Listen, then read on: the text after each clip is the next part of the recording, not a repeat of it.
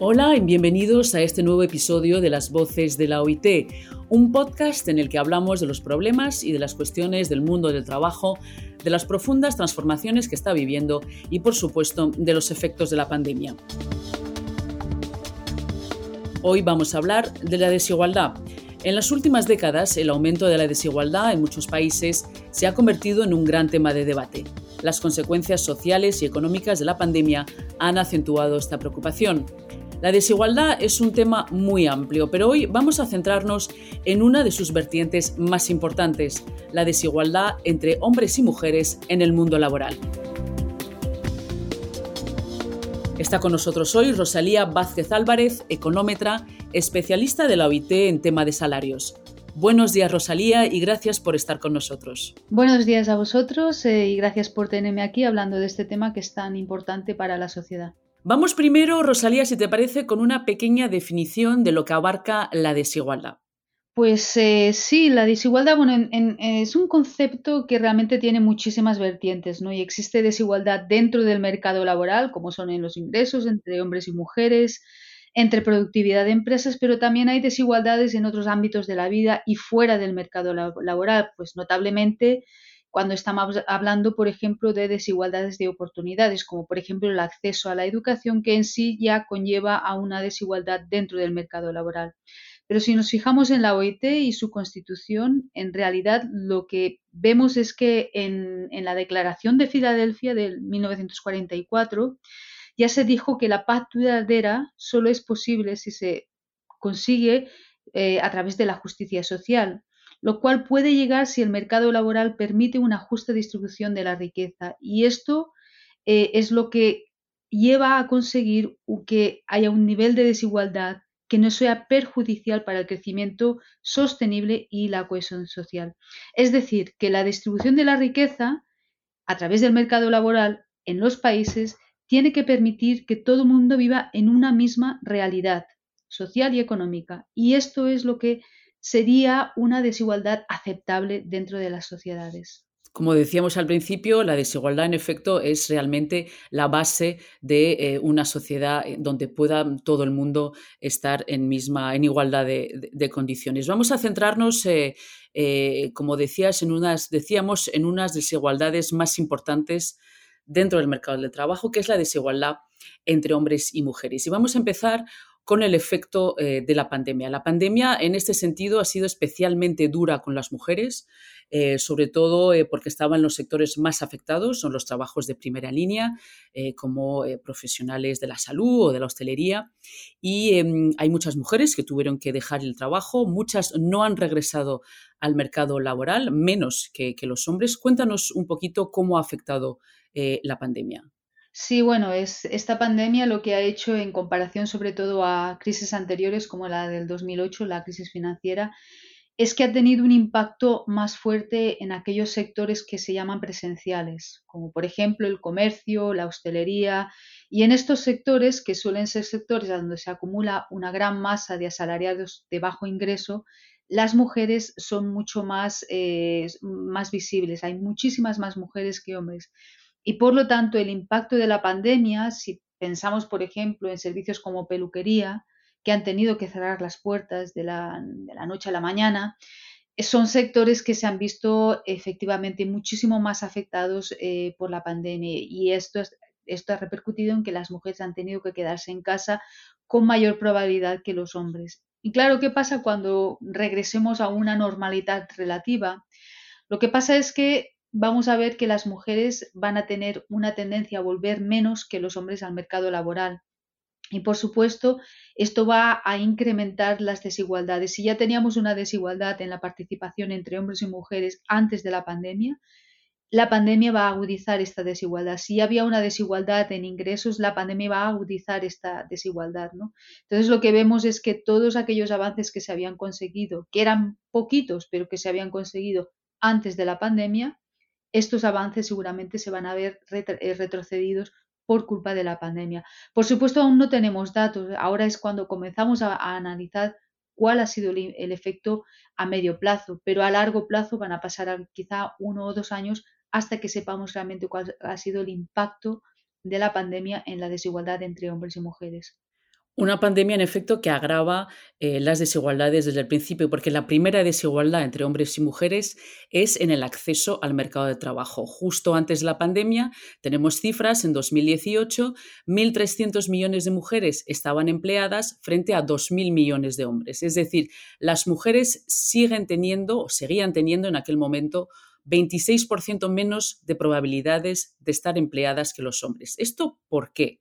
Bueno, pues eh, Digamos que la causa principal es la, conciliación, eh, el, efecto que tiene el comenzar a, crear una familia en la participación de la mujer en el mercado laboral. Por supuesto, varía mucho entre tipos de países, entre eh, países de alto ingreso y países de, bajo ingreso. Pues digamos que si miramos a los países de alto ingreso y miramos a la participación de la mujer según el corte de edad, entre los jóvenes vemos que no hay una diferencia muy alta. Pero una vez la mujer llega a, la época reproductiva, a los 30, 35 años, lo que observamos es que la participación de la mujer baja en relación a la participación del hombre. Y esto se observa en todos los países, de alto ingreso, de bajo ingreso, de medio ingreso.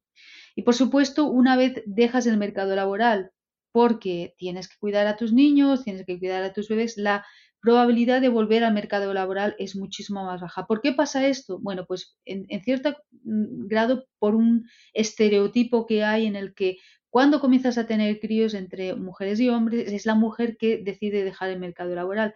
Pero también es por causa de la brecha laboral, de la brecha salarial. Por ejemplo, si hay un hogar a donde una mujer y un hombre participan en el mercado laboral y llega un bebé, por supuesto, la probabilidad porque hay una brecha laboral en, brecha salarial, la probabilidad de que la mujer sea la que recibe el salario más bajo es mucho más alta que la probabilidad que sea el hombre. Y por supuesto, la persona que va a dejar el mercado laboral porque no hay políticas que le, que le permitan participar a corto plazo después de tener el crío, eh, va a ser la mujer. Y esto hace que, eh, que luego, o sea, tenemos que la brecha salarial de alguna forma es la que repercute en, una menor conciliación eh, cuando, mm, cuando, la mujer va a tener los hijos.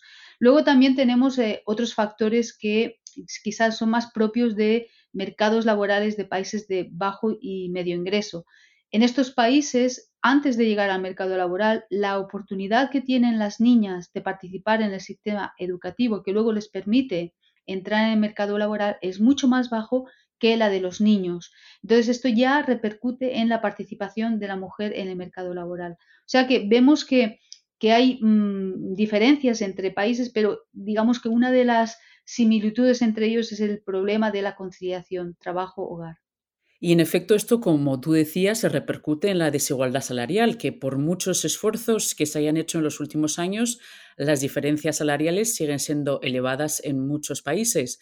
Em, aquí tengo unas cifras de la OIT, desde el 13% de diferencia en los países de renta baja hasta el 21% en los países de renta media alta.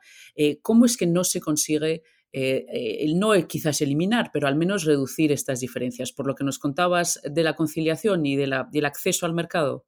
Bueno, este es uno de los factores que, repercute en que la brecha no baje. La brecha salarial en realidad es una brecha histórica, es decir, desde que, digamos, la mujer comenzó a participar en el mercado laboral, pongamos en los años 70, en gran masa, ha habido una brecha salarial que se ha mantenido y ha perdurado a través del tiempo. Ha bajado un poquito, se ha reducido, pero si observamos las cifras desde principios del, siglo, vemos que se ha mantenido ahí en un 20%. Quizá bajó un poco en la, crisis financiera porque ahí fueron los hombres los que comenzaron a perder eh, dentro del mercado laboral, porque los sectores más, eh, con más hombres, eh, como la construcción, etcétera, fueron los sectores que fueron más afectados. Pero la brecha se mantiene ahí. ¿Y por qué se mantiene y por qué no baja? Bueno, entre otras cosas porque hay una tendencia ah, de la mujer a participar en aquellos sectores que están menos valorizados dentro del mercado laboral. Esto no, eh, quiere decir que no aporten un gran valor a, lo que es la sociedad, pero están menos valorizados, como por ejemplo el sector salud, el, sector público y por qué, por qué la mujer o por qué estos sectores están menos valorizados es porque históricamente cuando la mujer comenzó a participar en estos sectores, los sectores en sí estaban eh, relacionados con trabajos que no estaban remunerados en aquellos tiempos, como por ejemplo los cuidados. Y este concepto, este estereotipo se ha mantenido a través del tiempo. Entonces, lo que también vemos es que la mujer, por ejemplo, tiende a participar en aquellos sectores donde hay más flexibilidad, como el sector público. Entonces, eh, ¿por qué es esto? Pues porque otra vez, porque, este, porque hay, un, hay una necesidad de conciliar y la flexibilidad es un factor que permite la conciliación.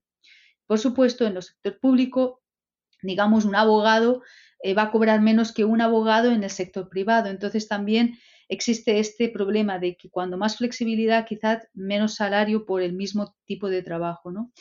Y por supuesto, todos estos factores eh, eh, perjudican a que no, no conseguimos rebajar la brecha salarial. ¿no? Digamos que en los sectores más feminizados, donde hay más participación de la mujer, también se ve que el salario es más bajo para, todos los que participan en ellos, hombres y mujeres, ¿no? Como por ejemplo el sector salud.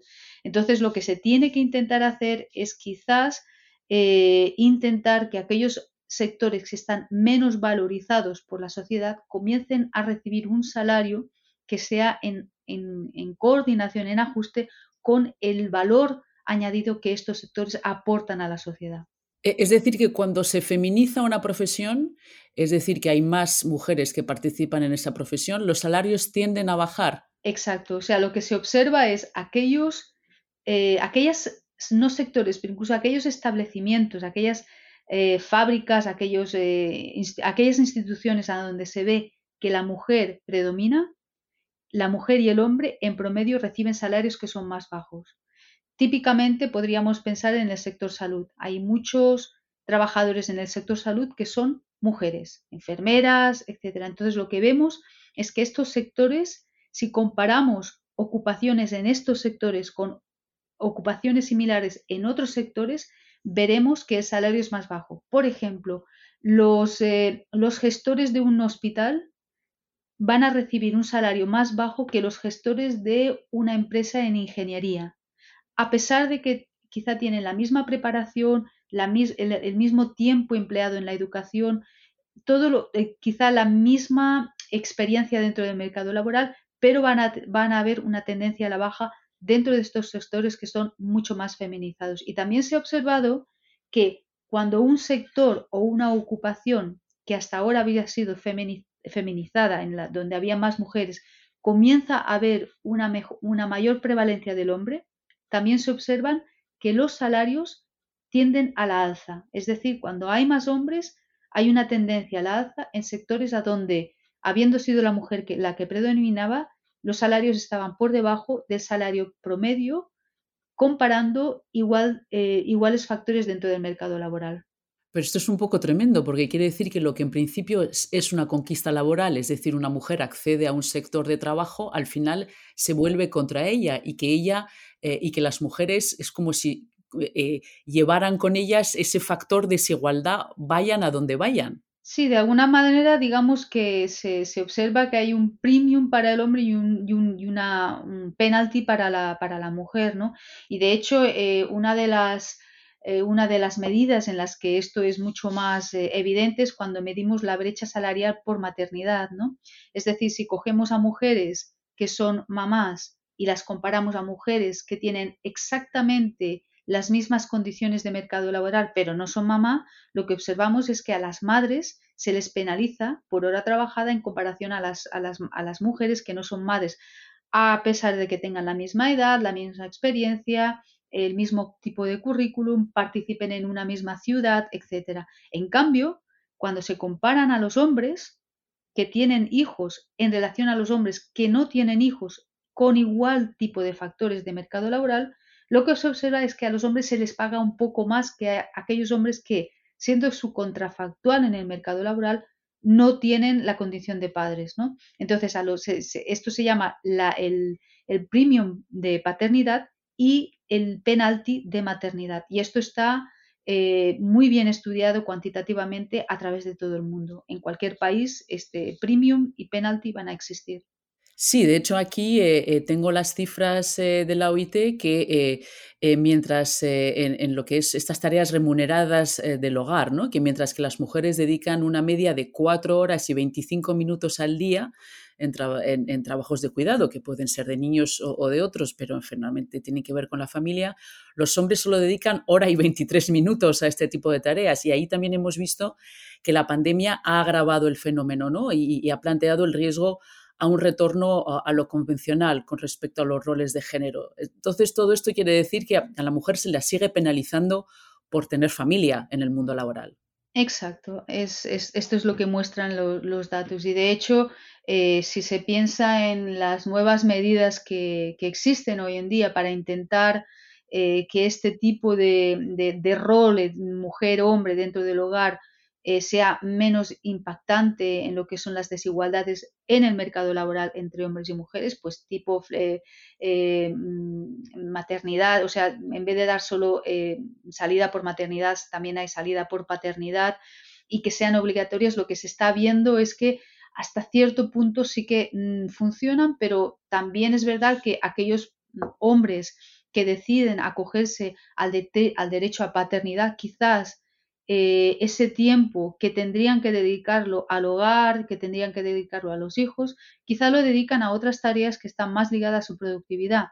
Y hay muchos eh, estudios, por ejemplo, típicamente entre eh, catedráticos y profesores universitarios que deciden coger el derecho de paternidad y dedican ese tiempo a, a, publicar más artículos de los que hubieran publicado si hubieran estado dentro de su ámbito normal de trabajo. En cambio, las mujeres con un mismo currículum, que también son profesoras catedráticas universitarias, no publican tanto cuando están en maternidad en relación a lo que publican los hombres. Entonces ahí se puede ver cómo, a pesar de estas nuevas medidas, de estas nuevas políticas que intentan equilibrar eh, lo que es la conciliación entre hombres y mujeres, eh, vemos que aún va a pasar mucho tiempo hasta que realmente consigamos que este tipo de políticas tengan el efecto deseado, que es equilibrar, digamos, las, desigualdades en el momento en el que eh, una mujer y un hombre deciden formar una familia.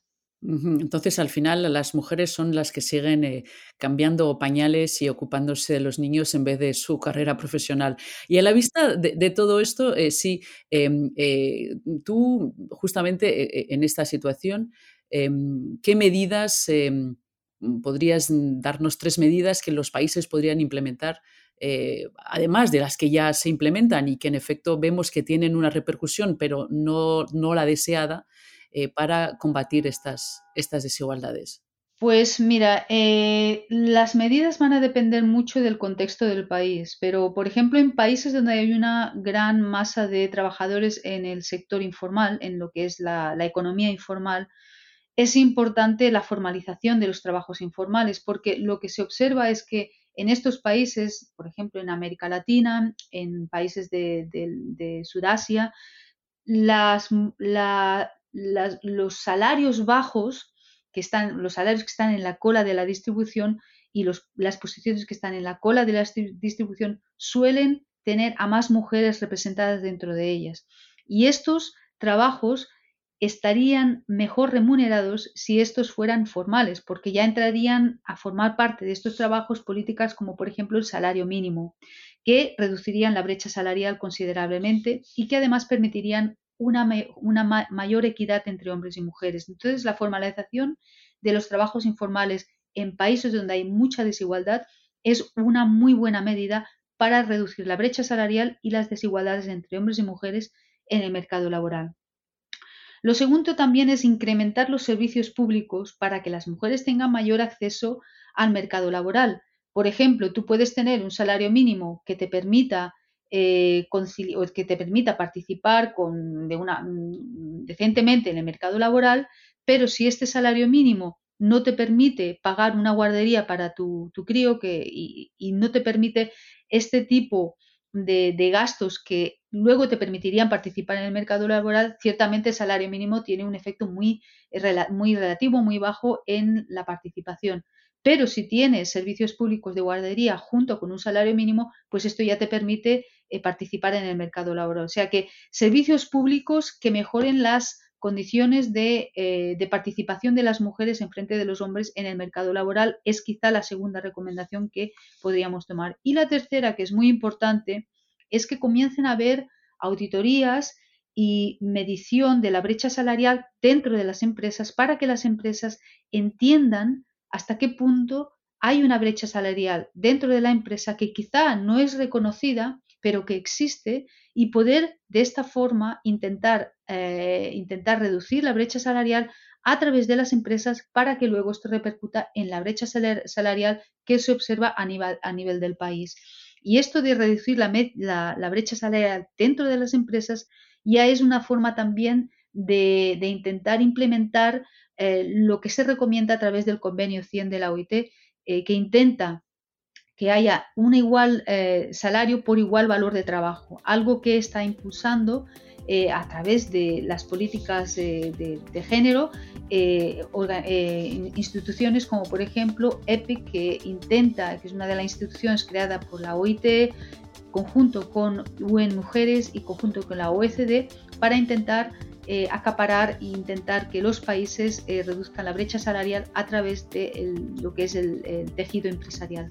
Pero vamos, queda todavía eh, mucho camino por hacer pese a todas estas medidas. Muchas gracias Rosalía por estas explicaciones y por estar con nosotros.